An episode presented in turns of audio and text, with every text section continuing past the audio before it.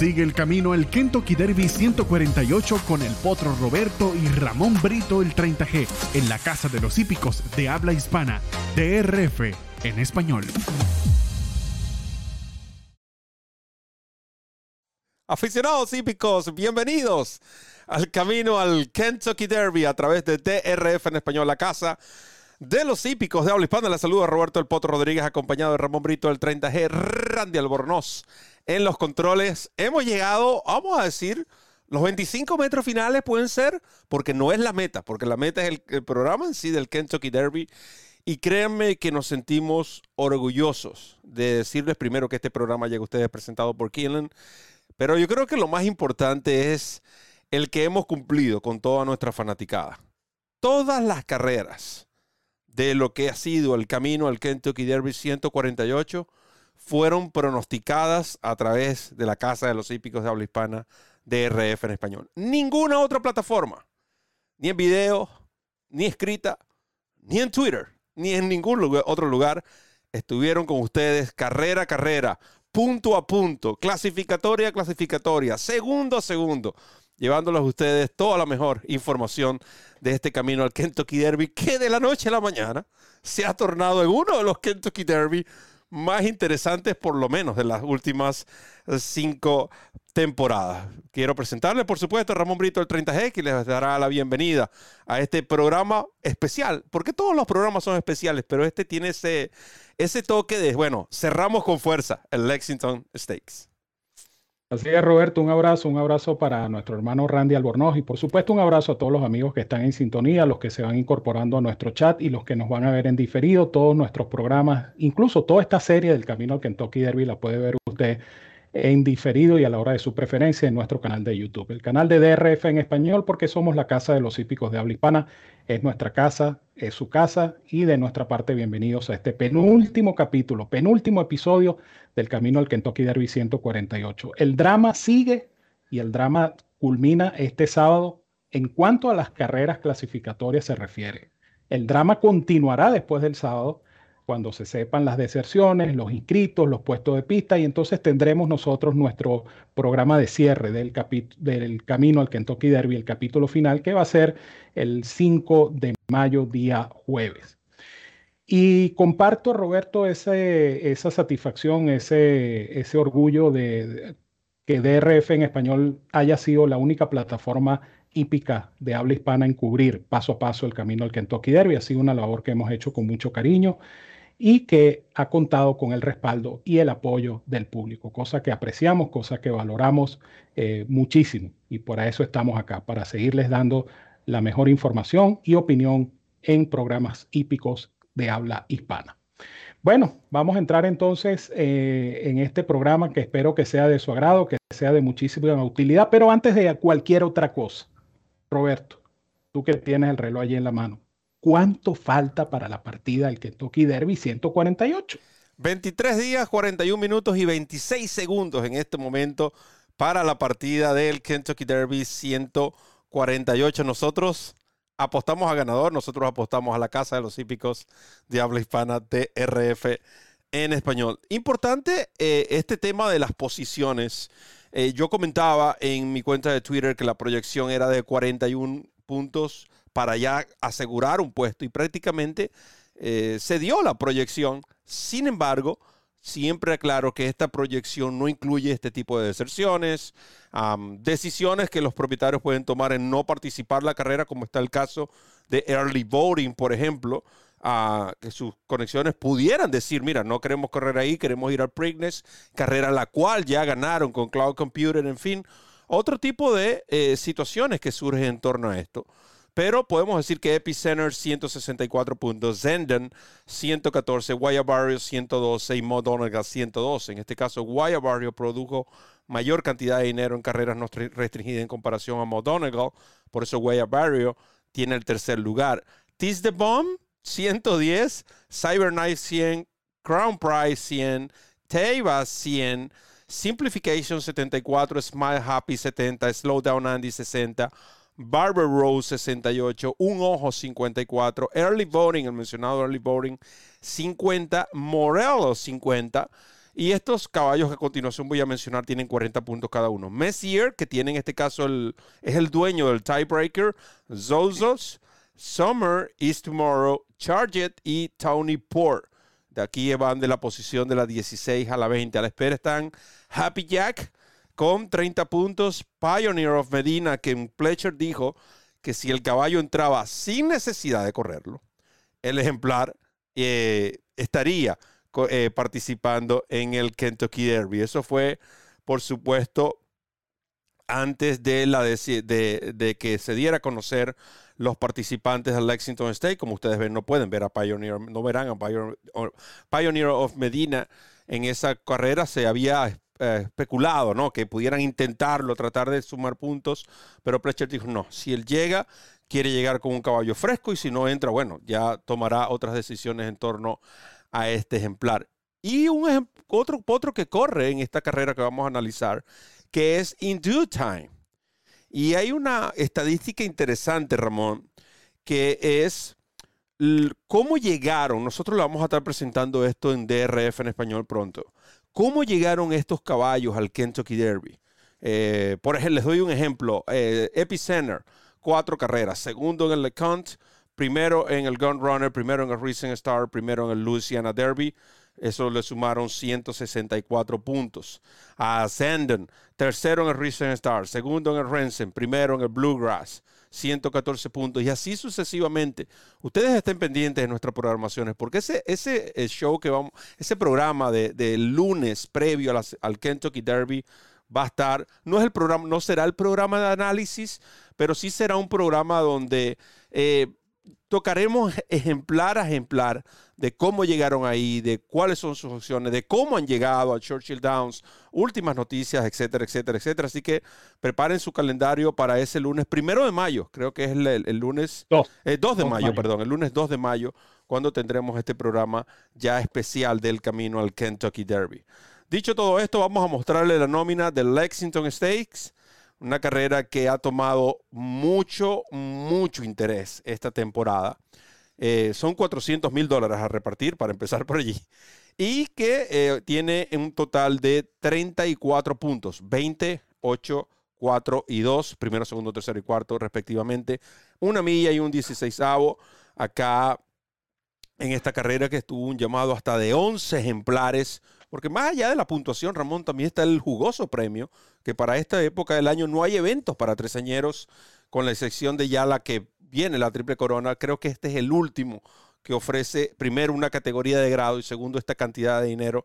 Entonces muchos propietarios quizás quieran, se hayan olvidado del derby o no tengan los puntos y quieran aprovechar este eh, gran parte del premio que ofrece el Lexington. ¿Qué dice Brito para esta carrera?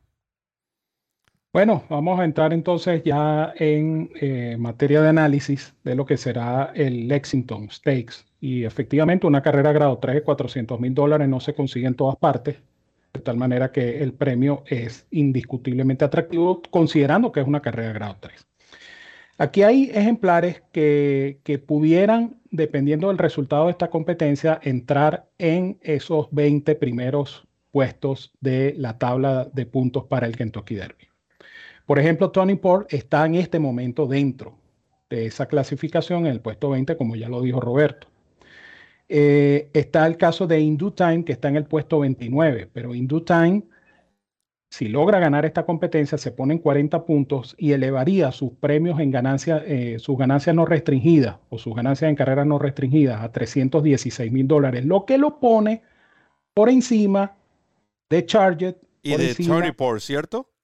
Del mismo Tony Port en caso de que Tony Pero por debajo de Summer is Tomorrow. Por debajo de Summer is Tomorrow. O sea que él aseguraría la decimonovena posición. Exactamente. Entonces eh, se pone interesante esto porque ¿qué pasa si Tony Port, por ejemplo, no figura? Él se queda con los 40 puntos, pero su, su entrada a los 20 primeros clasificados pues dependería del resultado de la carrera. Correcto. Porque si si tú analizas esta situación. Charger está en peligro. Charger es el de todos el que está en peligro. Por, Charger va a depender. Charger depende de una. Si Time no gana, ya Charger estaría dentro. Exacto. Pero si Time gana, Charger tendría que esperar que el caballo Tony Poor no, no, figure. No figure. Porque con, llegar cuarto, con llegar cuarto agarra dos puntos y tiene 42. Exacto. Exacto. tendría Tony por que no figurar en Pizarro. Entonces, por Ahora, este disculpa, y, disculpa, suponiendo que no figure, quedarían con 40 iguales, pero de todas maneras va a sumar cantidad de dinero. ¿Qué tanta es la diferencia en cantidad de dinero entre Charger y, Tony Port en carreras no restringidas? 66 mil dólares. No le daría, no le daría. Ah. Tiene que llegar cuarto, por lo menos cuarto. Tiene que llegar cuarto Tony Port.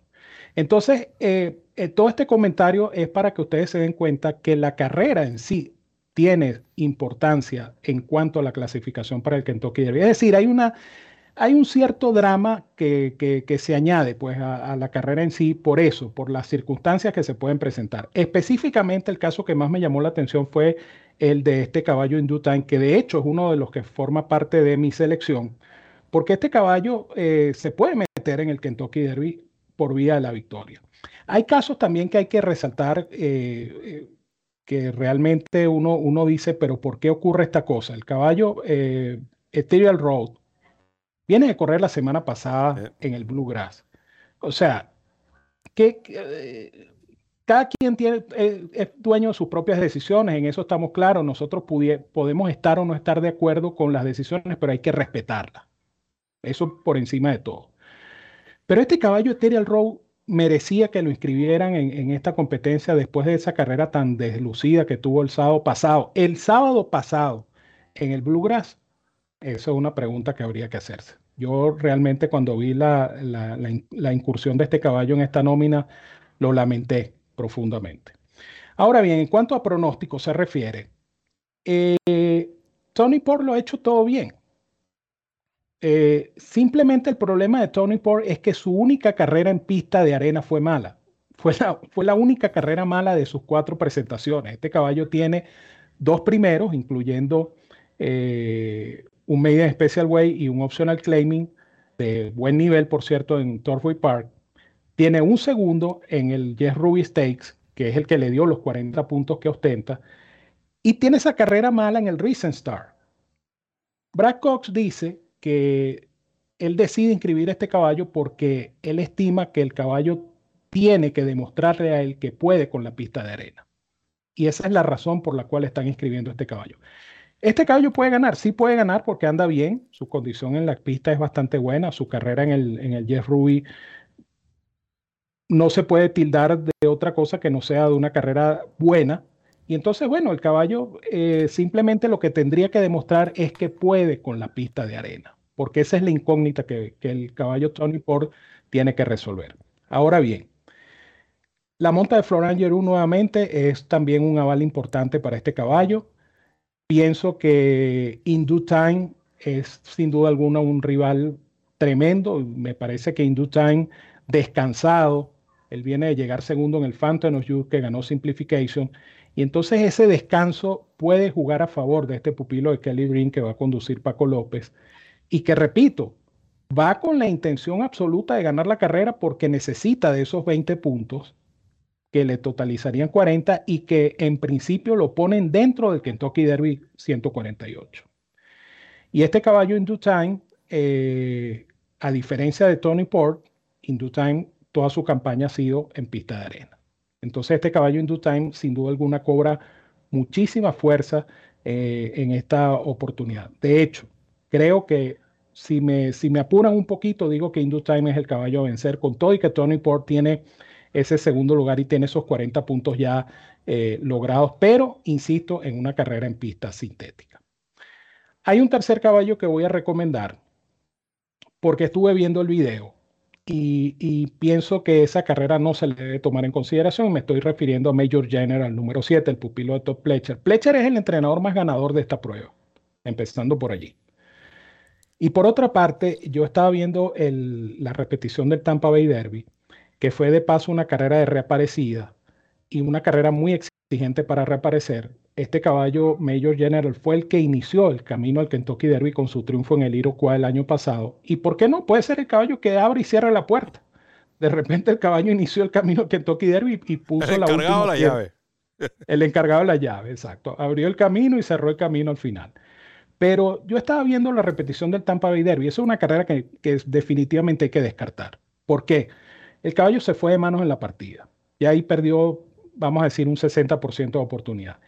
Y luego, apareciendo la toma de frente, el caballo va haciendo movimientos con la cabeza, como que va incómodo. No sé si es un tema de bocado, no sé si es un tema de que el caballo recibió terronazos y se puso incómodo, pero el caballo iba totalmente contrariado en los primeros 800 metros de la carrera. Entonces Castellano simplemente lo dejó tranquilo, dejó de exigirlo, se trajo al caballo a, a galope hasta la raya y claro, el caballo llegó donde llegó en el último lugar.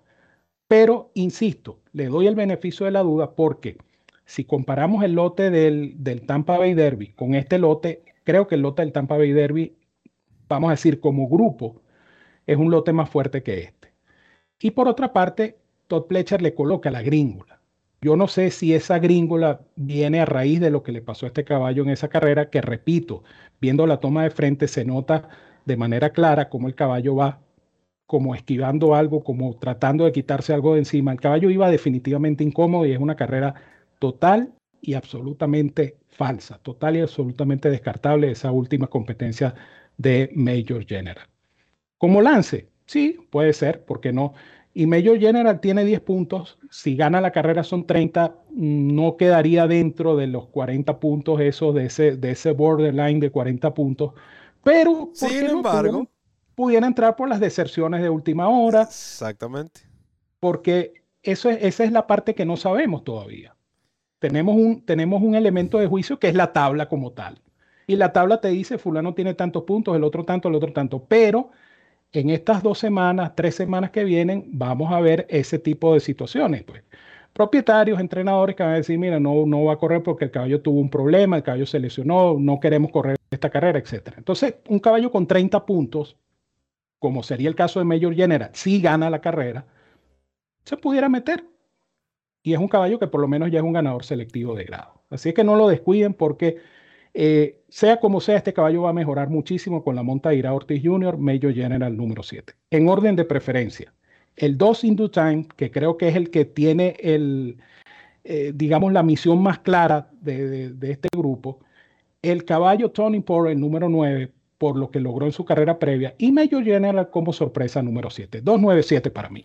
297 para Ramón Brito del 30G y antes de ir a comerciales, hay algo que quiero agregar, de todas maneras vamos a terminar a tiempo porque eh, aquí corre mi selección va a ser un top pick, voy a ser bien breve en eso. Pero es interesante lo que tú mencionas sobre caballos como Major General. ¿Por qué? Suponiendo la situación que existe, porque hay caballos que realmente no están oficialmente confirmados. Mira, este va a correr, como es un ojo, por ejemplo. El mismo early voting, ya mencionado Morello, a Summer is Tomorrow. Ya estamos hablando de cuatro caballos que hoy están dentro de los 20.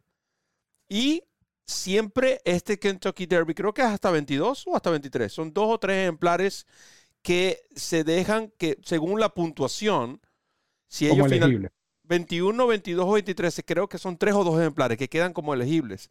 Los cuales, dos, los cuales entrarían si hay una deserción después de esa misma semana del Kentucky Derby. Entonces es muy importante eso, entrenadores como Todd Pletcher, que ya tiene un ejemplar, eh, como lo es el caso de eh, eh, Mo Donegal, dentro de los 20, a Pletcher, a Pletcher le convendría que Major General entre también al Derby. Además, es un caballo del Winston Farm. Y en el caso de Cox, con Tony Poor, Cox quiere asegurar, porque si este caballo entra, Cox tendría tres caballos dentro de los 20. Y recuerden que cada puesto que estos entrenadores ocupen vale por dos, porque es el que estás ocupando y es el que le estás quitando la competencia. Esto facilitaría lo que es un posible planteamiento de carreras cuando quieren apuntar a un ejemplar. Entonces, todo esto va a ser bastante interesante. Eh, ya en la referencia el próximo lunes, el próximo lunes, perdón, tendremos algo más claro sobre lo que eh, en definitiva es los clasificados. Ahora de allí pasaría la otra parte de la novela, cuáles realmente van a correr y cuáles no. Hacemos una pausa y regresamos con más del camino al Kentucky Derby aquí en DRF en español, la casa de los hípicos de habla hispana. Ya volvemos. Comienza a ganar con la nueva versión móvil del programa de carreras del Daily Racing Form, presentando en exclusiva las cifras de velocidad Bayer, selecciones y análisis de los expertos. Visita trf.com slash best y siente el poder del TRF en la palma de tu mano.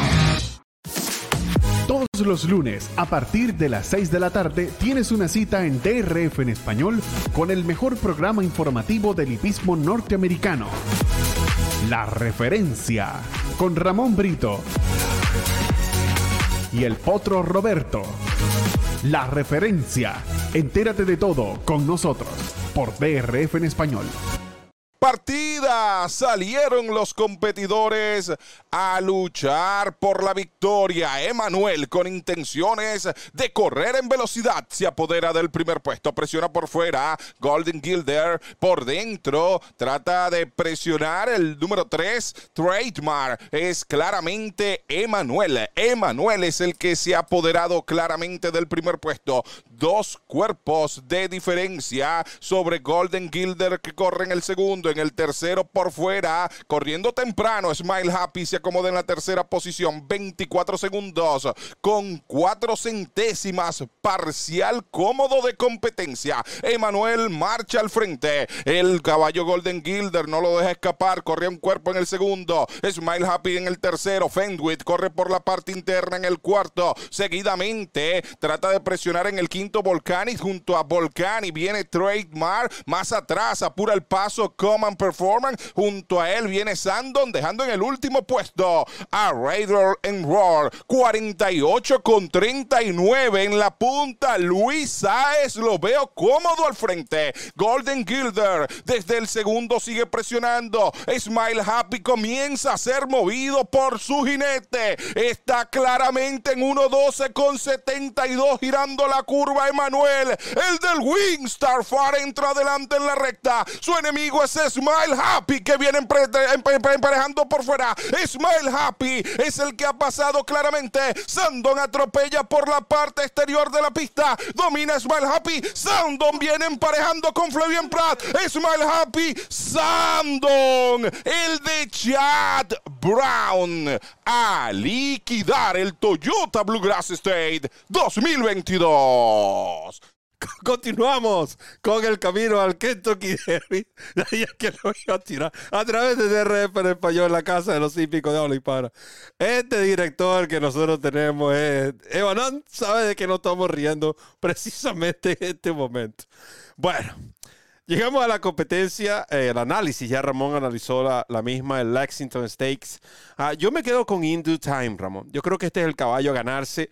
Eh, este ejemplar quizás no ganaba el Fountain of Youth, pero el rush que este animal tomó, incluso lamentablemente fue el que inició esa reacción en cadena donde lamentable eh, otros eh, jinetes cayeron. Eh, bueno, fue todo un desastre esa competencia. Con todo y eso, este caballo finalizó en la segunda posición.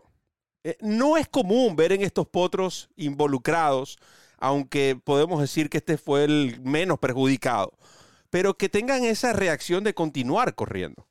El caballo anda muy bien y yo lo indicaba en el Fountain Youth. Yo hablaba de este caballo previo al Fountain Youth precisamente por esa victoria que él tuvo en una milla en Gotham Park, en una pista que favoreció ese día a los rematadores. Él tomó la punta ante la entrada de la curva y despegó con autoridad, o ya cuando estaban girando la última curva.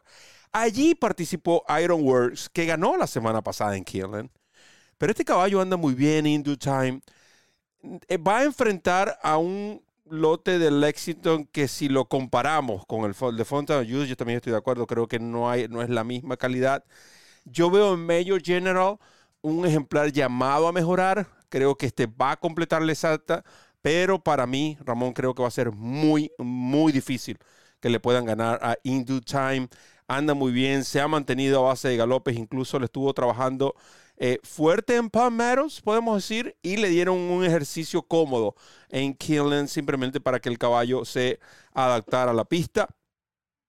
Eh, Paco López repite la monta, este ejemplar, este mm, hijo de Not This Time, In Time, para mí le gana Lexington, va a llegar a 40 puntos y entonces de allí esperar qué es lo que va a suceder, a ver si entra o no entre los 20 del camino, del, entre los 20 del Kentucky Derby. El camino termina este sábado.